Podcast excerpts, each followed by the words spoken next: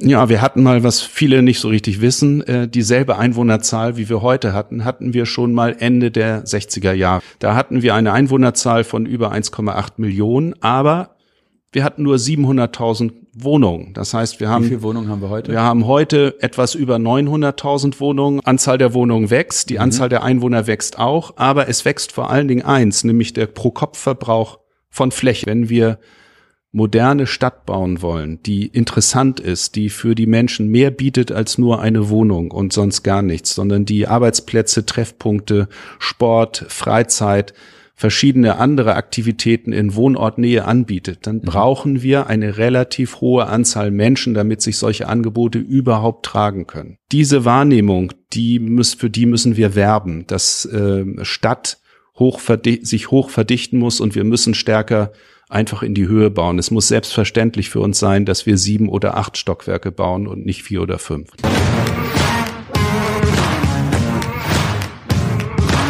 Dieser Beitrag wird euch präsentiert von der Initiative in meinem Stadtteil Wohnen bleiben, der Initiative für mehr Wohnungen und gegen Populismus. Sämtliche Informationen zu der Initiative findet ihr unter www.imswb.de. Das sind die Anfangsbuchstaben von in meinem Stadtteil Wohnen bleiben und dann ein .de. Moin und herzlich willkommen hier in meinem Podcast. Wir wollen heute der Frage nachgehen, was genau ist eigentlich das Ziel der Initiatoren von der Initiative in meinem Stadtteil Wohnen bleiben, weil natürlich nicht nur die Gegnerschaft zur Mietpreisbremse das zentrale Anliegen ist, sondern da gibt's natürlich auch jede Menge konstruktive Momente und konstruktive Forderungen und genau zu diesem, ja zu dieser Frage, wir sind sehr froh, haben wir Peter Jotzek hier bei uns im Podcast. Hallo Peter. Und Peter Jorzek ist geschäftsführender Gesellschafter, das heißt Geschäftsführer und Eigentümer von Hamburg Team seit 1997. Du machst aber seit den 80er Jahren machst du Projektentwicklung. Also du hast in Wahrheit nie, nie was anderes gemacht wahrscheinlich. Ja, richtig. Ähm, genau, äh, erst in Ottensen und dann warst du mal äh, Geschäftsführer von der Steg. Was ist die Steg eigentlich? Was machst du da die, oder was äh, macht die? Die, die Steg ist mal gegründet worden als neues Instrument für die Sanierung von alten Stadtquartieren hier in Hamburg. Es gab ja mal tatsächlich eine Zeit in den 80er Jahren, da wollte niemand in einem Schanzenviertel in Ottensen, in Eimsbüttel, äh, sonst wo Geld investieren. Diese Stadtteile hatten erhebliche Probleme mit Bauqualitäten, mit Mängeln, mit äh, wegziehenden Mietern und mit hinzuziehenden äh, anderen äh, Leuten, die wir äh, versucht haben, in eine Bahn zu bringen, wo wir diesen Stadtteilen eine neue, in eine neue Qualität aufgebaut haben. Und das ist die Arbeit der Steg gewesen. Das hat auf jeden Fall auch sehr, sehr gut funktioniert. Wenn man sich die Schanze heute anguckt, nicht ja. vorstellbar, dass da niemand wohnen will. Ja, nicht unser Verdienst äh, alleine. Das ist ja letztlich jetzt der gesamte Immobilienmarkt, der das jetzt heute so nach sich zieht, dass diese Gebiete, die vorher IGIT-Gebiete waren, in die niemand freiwillig eigentlich hingegangen ist, außer ganz jungen Menschen, Studenten, Leute, die zum Teil auch gar keine Wahlmöglichkeit hatten, wo sie wohnen wollten, die haben, äh, sind dann dort hingezogen in Häuser, die äh, ich kann, es habe so ein Erlebnis gehabt. Wir haben auch ein äh, Treuhandvermögen an Gebäuden übernommen im Karolinviertel, wo wir auch Sanierungsträger waren. Keines dieser Häuser konnte man zu dem Zeitpunkt äh, außen abschließen, als wir diese Häuser übernommen haben. Die Häuser standen Tag und Nacht offen.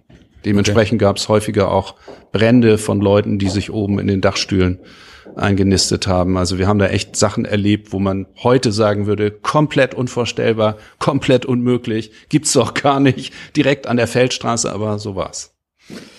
Genau. So, und danach dann 97 selbstständig jetzt mit Hamburg-Team. Ihr macht auch Projektentwicklung. Wir haben in Hamburg, deswegen heißen wir auch Hamburg-Team, eine ganze Menge schon bewegt. Mhm.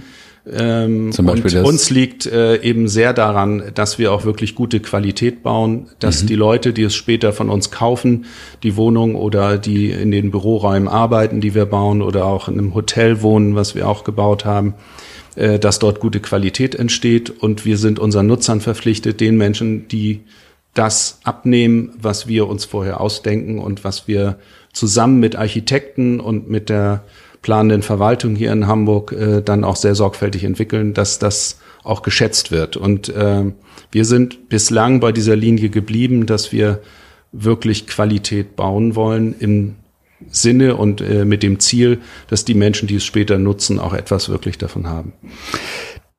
Das Thema Bauen mit Qualität kostet Geld. Und wir haben im Moment in Hamburg die Situation, dass wir einen Nachfrageüberhang haben. Das heißt, es kommen immer mehr Hamburger oder Neu-Hamburger in die Stadt rein, wollen hier eine Wohnung finden ähm, und die Preise steigen.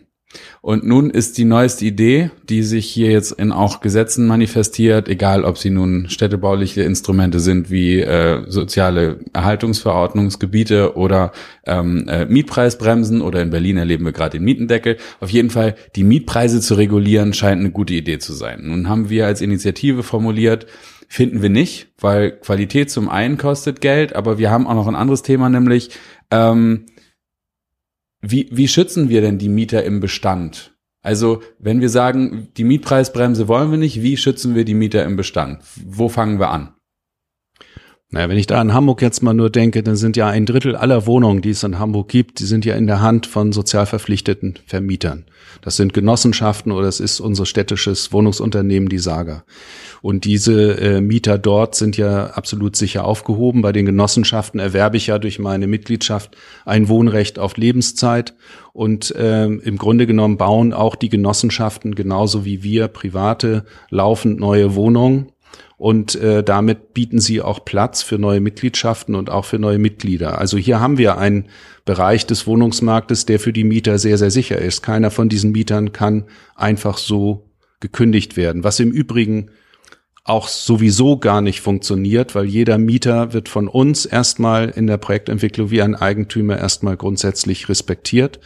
Und alles, was wir, wo wir eingreifen müssen in Gebäude, da muss man einen Ausgleich finden und da muss man einfach einen Weg finden, dass es auch für den Mieter absolut akzeptabel ist. Natürlich gibt es wirtschaftliche Verdrängungseffekte, das kann hier niemand äh, von der Hand weisen, mhm. äh, dass durch das Erhöhen der Mieten auch, ähm, sag ich mal, Mieter sich bedrängt fühlen. Mhm. Dann gibt es zum Teil auch richtig faktische Mieterhöhungen aus Modernisierung, wo wir diesen Weg würden wir so nie gehen, dass wir die Mieten äh, so hoch nehmen, dass äh, Mieter dort keine Möglichkeit haben, dann anschließend mehr diese Miete bezahlen zu können. Aber da gibt es durchaus den einen oder anderen, äh, der das vielleicht tut. Aber generell kann man doch wirklich, also aus meiner Sicht nicht sagen, dass die Mieter im Bestand in irgendeiner Weise hier in Hamburg äh, bedroht sind. Es gibt sicherlich ich sag mal, es gibt sicherlich Einzelerscheinungen an manchen Stellen und es gibt die sogenannten Hotspots, die Quartiere in der Stadt, wo jeder wohnen will. Es muss eben unbedingt Otten sein, Ottensen sein, es muss unbedingt Eimsbüttel sein, es muss St. Georg sein.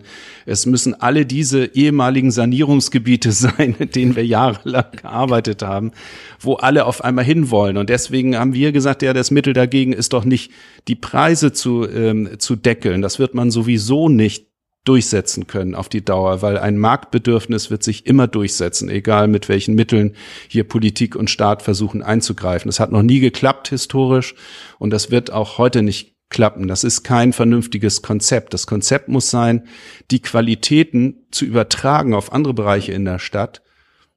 Weswegen wohne ich denn so gerne in diesen zentralen Gebieten? Also sozusagen die Chance von morgen zu finden heute. Das ist so. So ist es. Wir müssen eigentlich mehr Schanzenviertel bauen in der Stadt, beziehungsweise dafür sorgen, dass Gebiete, die jetzt noch so ein bisschen ja, eindimensional sind, wo es zum Teil gar keine Infrastruktur gibt, weswegen viele Leute dort nicht gerne hinziehen wollen, mhm. äh, dass wir dort dafür sorgen, gemeinsam mit der Stadt und auch gemeinsam mit der Stadtpolitik, dass sich dort einfach die Qualität des Wohnens, des Lebens, des Arbeitens verbessert und dass wir da neue Angebote schaffen, wo dann einfach der Kreis der Orte in der Stadt größer wird. Und wenn ich ein größeres Angebot schaffe mit interessanteren Möglichkeiten, dann relativiert sich auch der Preisauftrieb, dann verlangsamt sich das in den Hotspots und dann bekomme ich allmählich einen ausgeglichenen Markt zurück. Okay, Kommen wir nochmal zum Thema Mietpreisbremse ganz kurz. Äh, du sagst, ein Drittel aller bestehenden äh, Eigentumsverhältnisse im Bestand derzeit sind schon entweder bei der Saga, also der städtischen Wohnungsbaugesellschaft oder in den Genossenschaften. Weißt du, wie die das sehen mit der Mietpreisbremse? Sind sie große Fans? Die müssen wir unbedingt nochmal fragen, aber die also, dürfen ja auch, was die Investition angeht, wird es für die ja auch schwerer. Also ich kenne keinen Vorstand einer Baugenossenschaft, der die Mietpreisbremse gut findet. Es gibt auch entsprechende Verlautbarung des ähm, äh, VNW, also des Verbandes Norddeutscher Wohnungsunternehmen, in dem mhm. diese Unternehmen nochmal speziell organisiert sind, der sich vehement gegen die Mietpreisbremse ausgesprochen hat und immer wieder ausgesprochen hat.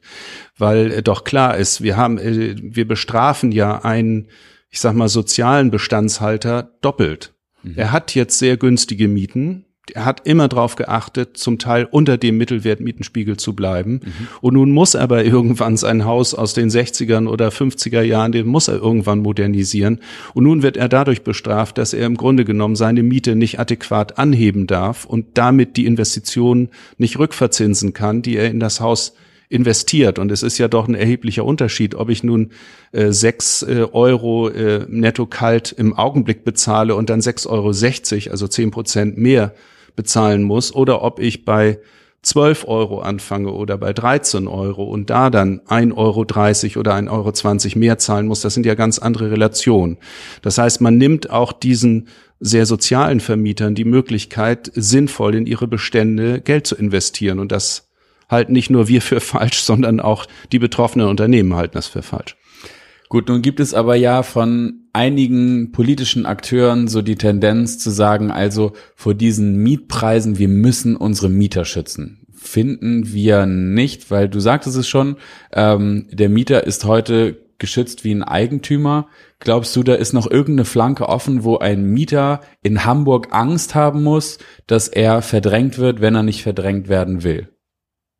Also aus meiner Sicht, ich habe so eine Situation noch nicht erlebt. Ich glaube da auch nicht daran, dass man einen Mieter einfach durch schieres ähm, durch schiere Bedrohung oder so etwas oder durch informelle Wege äh, aus dem Haus ekeln kann. Natürlich kann man ähm, in kleineren, wenn es kleinere Gebäude sind und äh, da ist jetzt ein Eigentümer und der möchte dort Unruhe schüren, was überhaupt nicht. Okay, das, das, das ist alles, das ist unvernünftig. Das ist eine unvernünftige Spekulation. Also ich kenne solche Fälle definitiv nicht. Es sind, wenn, sind es Ausnahmen, äh, wo irgendwelche unklaren Erbschaftsverhältnisse mhm. sind oder wo nicht klar ist, wer hier eigentlich das Sagen hat, wo unsachgemäß verwaltet wird. Natürlich gibt es das immer wieder, aber die große Mehrheit aller Wohnungsbesitzenden, die jetzt eben nicht große Bestandshalter sind wie die Saga oder die Genossenschaften. Das sind ja Kleinstbesitzer, das sind Menschen, die haben mal irgendwo eine Wohnung gekauft oder die mhm. haben ein kleines Mietshaus mit sechs Wohnungen oder acht oder zehn Wohnungen.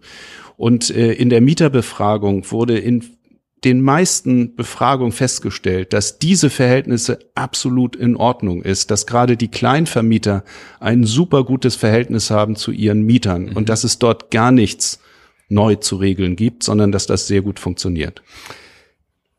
Wir hatten schon mal so viele Hamburger, wie wir im Moment Hamburger haben. Wie geht das? Hatten wir schon mal mehr Wohnungen und wo sind die alle hingekommen? Ja, wir hatten mal, was viele nicht so richtig wissen, äh, dieselbe Einwohnerzahl, wie wir heute hatten, hatten wir schon mal Ende der 60er Jahre, als Hamburg boomte, als es allen gut ging und der Wiederaufbau in der Stadt fast abgeschlossen war. Da hatten wir eine Einwohnerzahl von über 1,8 Millionen, aber wir hatten nur 700.000 Wohnungen. Das heißt, wir haben. Wie viele Wohnungen haben wir heute? Wir haben heute etwas über 900.000 Wohnungen, also 930.000. Da so die ganz genauen Zahlen weiß ich jetzt nicht, aber es ist ein ansteigender. Wir bauen ja jedes Jahr 10.000 oder, oder 8.000 vor in den Vorjahren 6.000 bis 8.000 neue Wohnungen, jetzt 10.000 Wohnungen pro Jahr. Und die Anzahl der Wohnungen wächst, die mhm. Anzahl der Einwohner wächst auch, aber es wächst vor allen Dingen eins, nämlich der Pro-Kopf-Verbrauch von Fläche. Wir haben in den 60er Jahren äh, etwa 25 Quadratmeter pro Person gehabt. Okay. Heute haben wir genau das Doppelte oder wir nähern uns den 50 Quadratmetern pro Nase.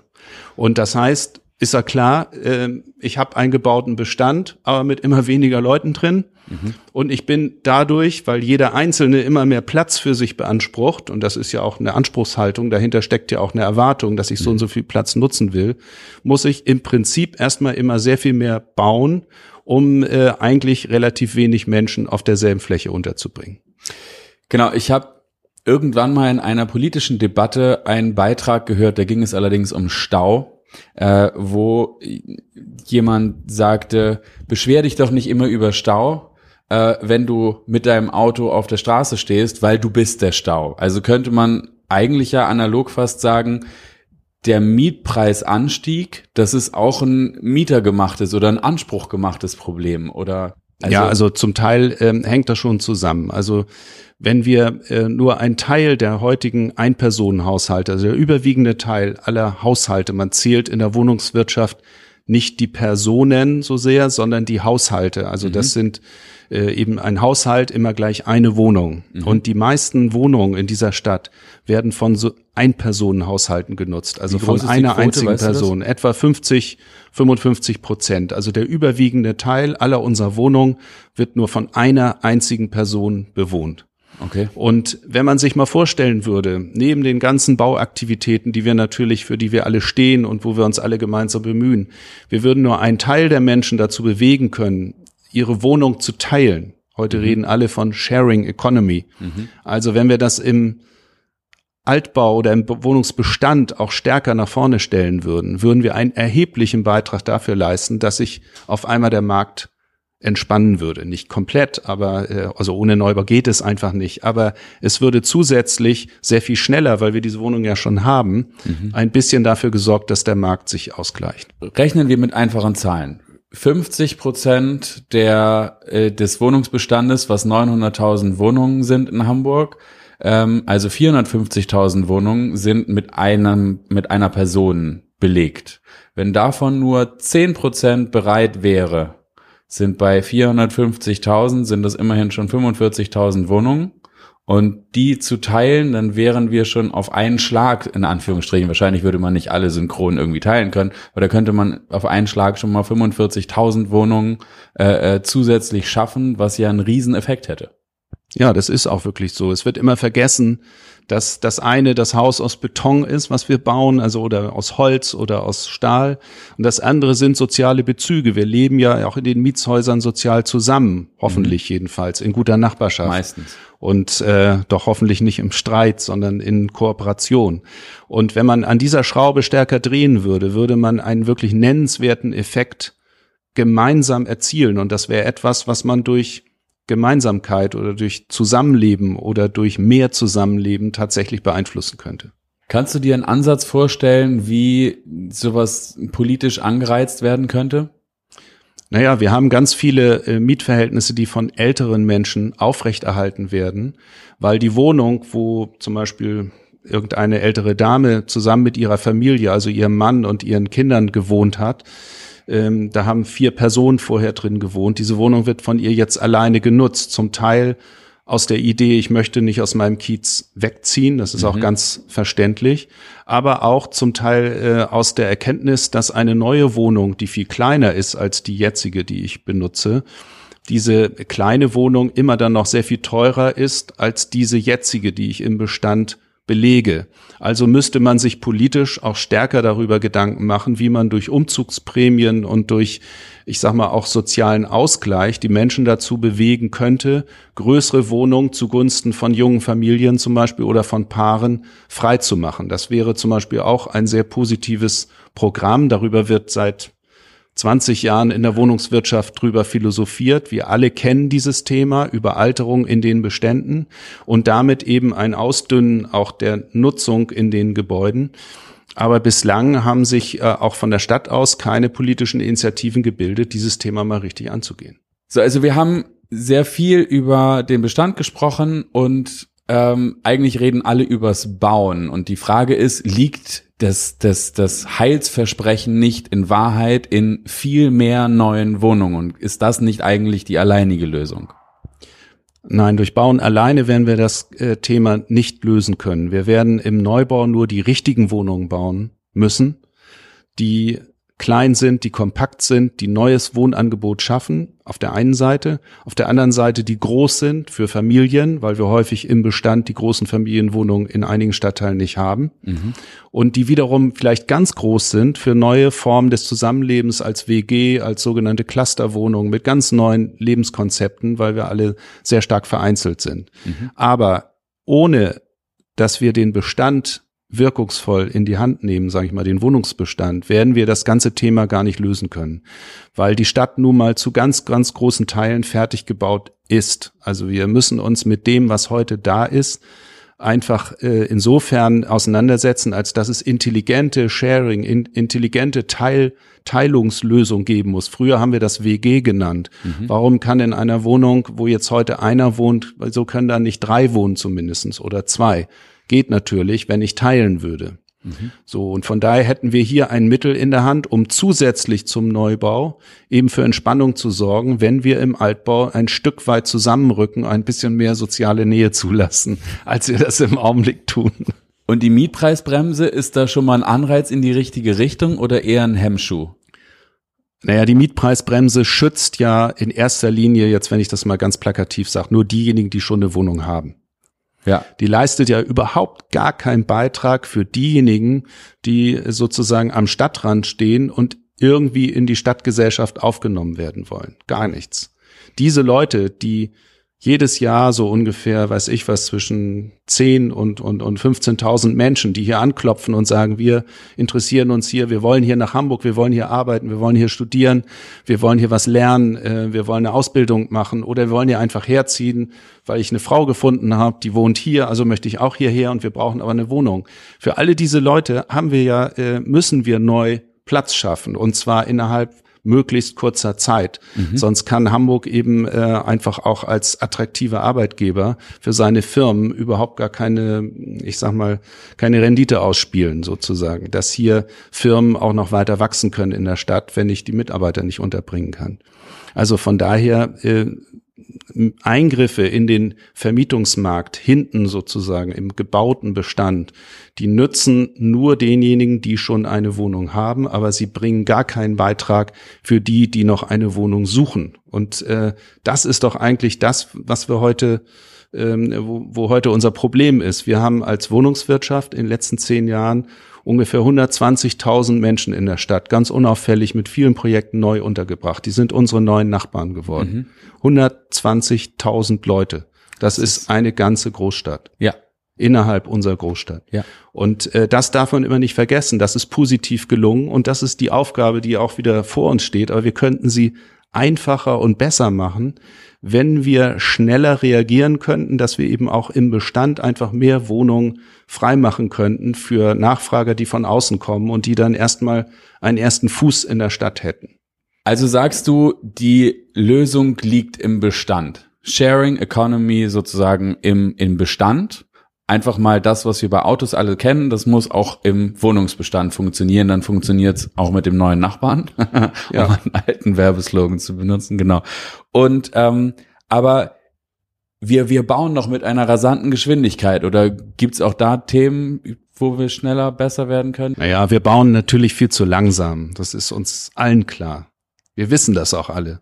Bloß wir wissen auch, dass wir das nicht richtig beeinflussen können, weil wir umgehen müssen mit so viel Verschärfung in der Planung und in den Auflagen, dass wir immer länger brauchen, um das planerisch, ich sag mal mit Papier, äh, diese Themen zu lösen. Also äh, von daher haben wir mit jedem Thema, was wir anrühren, ob das Mobilität ist, mhm. also Mobilitätskonzepte für unsere Häuser, ob das Dämmung ist, ob das äh, klimatische Themen sind, ob das Lärm ist, ein ganz beliebtes Thema in der mhm. Stadt, wenn wir irgendwo neu bauen wollen was der Himmel, äh, es sind genug Themen da, die wir alle bearbeiten müssen, bevor wir überhaupt irgendeinen Hammer oder irgendeinen Spaten in die Hand nehmen können. Und das ist unser Problem, vor dem wir alle gemeinsam stehen. Im Übrigen die Ämter genauso wie wir, denn es gibt viele Vorschriften, die gar nicht hier von den Bauämtern gemacht werden, sondern die wiederum die Bauämter beachten müssen. Es gibt auch sehr viel Rechtsprechung von den Verwaltungsgerichten, die wir auch beachten müssen. Also wir, wir stecken gemeinsam in einer irgendwie selbstgemachten Klemme und kommen immer weniger schnell zum Ziel und dadurch baut sich natürlich auch der Nachfragedruck immer stärker auf, weil wir im Prinzip viel zu langsam sind. Wie könnte ein Lösungsansatz aussehen? Wie werden wir schneller? Ich glaube, da gibt es keine, keine einheitliche Lösung, aber es könnten einzelne verschiedene Ansätze sein, mit denen man vielleicht weiterkommt. Der, eine, der erste Einsatz könnte sein, dass wir nicht alle Ziele, die irgendwie in Gottes Erdkreis irgendwie denkbar sind, sozialer Ausgleich, verschiedene äh, Wohnungen an einem Ort, Wohnen und Arbeiten verbinden, auch noch Infrastruktur da bauen, äh, neue Verkehrskonzepte ausprobieren, das klimatisch neutrale Gebäude errichten, Regenwassermanagement betreiben, aber auch die Vögel schützen und die Grashüpfer und alles, was da noch ringsherum ist. Wenn wir äh, einfach uns darauf konzentrieren würden, dass die Politik uns einen Kanon von Zielen vorgibt, wir aber bei jedem Projekt nicht alle Ziele gleichberechtigt nebeneinander umsetzen müssen, dann wären wir schon ein Stück weiter, sondern man könnte sagen, in dem Projekt konzentrieren wir uns auf ich sag mal, das Regenwasserthema. In dem Projekt konzentrieren wir uns auf einen Energiefokus. In dem Projekt haben wir ganz besonders preiswerten Wohnungsbau äh, im Sinn und versuchen mal alle irgendwie alle Hebel zu drehen, dass wir da ein tolles Angebot hinkriegen für die Leute. Das könnte weiterbringen. Im Augenblick müssen wir sämtliche Ziele, die irgendwie denkbar sind im Augenblick, das, also die an das neue Bauen geknüpft sind, müssen wir in jedem pa Projekt parallel realisieren. Und das macht die Sache enorm langwierig und schwierig. Also ist die Forderung Priorisieren von Auflagen. Ja, einfach sich dafür entscheiden und sagen, komm, es gibt einen Katalog von Zielen, mhm. aber ihr müsst nicht in jedem Projekt alle Ziele nebeneinander abarbeiten, sondern es reicht uns, wenn ihr euch drei Ziele raussucht, sage ich mal so, mhm. dann könnt ihr euch aussuchen, was an dem Ort das Beste wäre, wo man am schnellsten vorankommt und dann habt ihr unseren Segen, dann kann die Sache vorangehen. Wir haben uns im Übrigen in Amsterdam gerade auf unserem diesjährigen Betriebsausflug ein tolles Projekt angeguckt. Das waren alles Selbstbauhäuser im, Amsterdamer Hafengebiet, typische viergeschossige Grachtenhäuser. Und da haben wir gesagt, ja, wie konnte denn sowas hier jetzt entstehen? Die waren alle total verschieden und aus unterschiedlichen Materialien, aber totales soziales Leben. Da haben sie gesagt, ja, das ist ein Versuchsbaufeld der Stadtverwaltung, wo es keine Regeln gab, außer einer Regel, es darf nur 15 Meter hoch sein und nur mhm. so und so tief und alles andere in der Hand der Bauherren und keine weiteren Eingriffe des Bauamtes. Auch das könnte mal eine Lösung sein, wie man vielleicht weiterkommt. Was ist denn dabei rausgekommen? Sieht das irgendwie eine super Zeile von Stadthäusern mit ganz verschiedenen Gesichtern sozusagen, die da alle nebeneinander entstanden sind ein äh, ganz tolles Vorzeigeprojekt. Sehr individuell, sowas gibt's nicht nochmal und äh, mit einem ganz tollen sozialen Leben, wo überall kleine Vorgärten und, und Höfe waren. Das haben sich aber die Leute alles komplett selber ausgedacht, hatten hier die Freiheit, mhm. äh, sich zusammenzusetzen, etwa 50 verschiedene Parteien, mhm. die daraus ein Projekt selber entwickelt haben, ohne dass ständig irgendjemand sich da eingemischt hat und äh, dafür gesorgt hat, dass der ganze Prozess äh, zum Stocken kam sozusagen. Die waren sehr begeistert, als sie uns das erzählt haben. Ja, hört sich spannend an. Äh, wenn ich's finde, dann findet ihr den Link unten in den Show Notes hier zum Podcast. Also eins der Hauptthemen, mit denen wir kämpfen in jedem Neubauprojekt, ist, dass irgendein Politiker sagt, es ist uns zu hoch. Ja. Die Bebauung ist uns zu hoch. Selbst wenn wir fünfgeschossig bauen. Ist, genau. weil nebenan ein Viergeschosser steht, ist Fünfgeschosser zu hoch. Kenne ich aus meiner Zeit in so. der Bezirksversammlung auch. So ist ein Dauerbrenner. Ebenso in der Stadtplanung. dann gibt's noch das Einfügungsgebot natürlich, dass wir uns einfügen müssen in mhm. den in die umliegenden Traufhöhen. All das. Das ganze Thema sind für mich äh, vergangen, also Themen der Vergangenheit. Wenn wir moderne Stadt bauen wollen, die interessant ist, die für die Menschen mehr bietet als nur eine Wohnung und sonst gar nichts, sondern die Arbeitsplätze, Treffpunkte, Sport, Freizeit, verschiedene andere Aktivitäten in Wohnortnähe anbietet, dann mhm. brauchen wir eine relativ hohe Anzahl Menschen, damit sich solche Angebote überhaupt tragen können. Mhm. Dafür gibt es überhaupt gar keine Wahrnehmung in der Öffentlichkeit, sondern man sieht immer nur das höhere, verdichtete Bauen als Belästigung der eigenen Nachbarschaft. Aber mhm. es ist in Wahrheit eine Bereicherung der Nachbarschaft. Denn wenn wir mal gucken, wo wohnen also wo wollen die Menschen wohnen? Dann sind es Quartiere, die hoch verdichtet sind. Also wenn ich mal an das Generalsviertel in Eimsbüttel denke, ist mhm. das am höchsten verdichtete Wohngebiet Hamburgs. Mhm. Aber gleichzeitig total beliebt, weil da eben so viele sind. Und diesen Zusammenhang, den müssen wir uns immer wieder klar machen, dass es darum geht, dass Stadt eben auch heißt hohe Dichte, viele Menschen.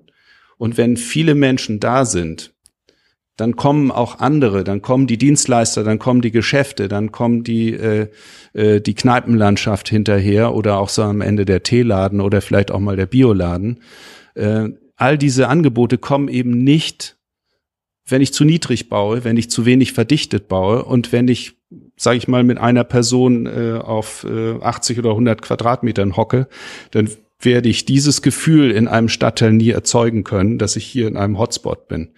Und diese Wahrnehmung, die muss, für die müssen wir werben, dass äh, Stadt hoch sich hoch verdichten muss und wir müssen stärker einfach in die Höhe bauen. Es muss selbstverständlich für uns sein, dass wir sieben oder acht Stockwerke bauen und nicht vier oder fünf. Dann danke ich dir herzlich für das Gespräch.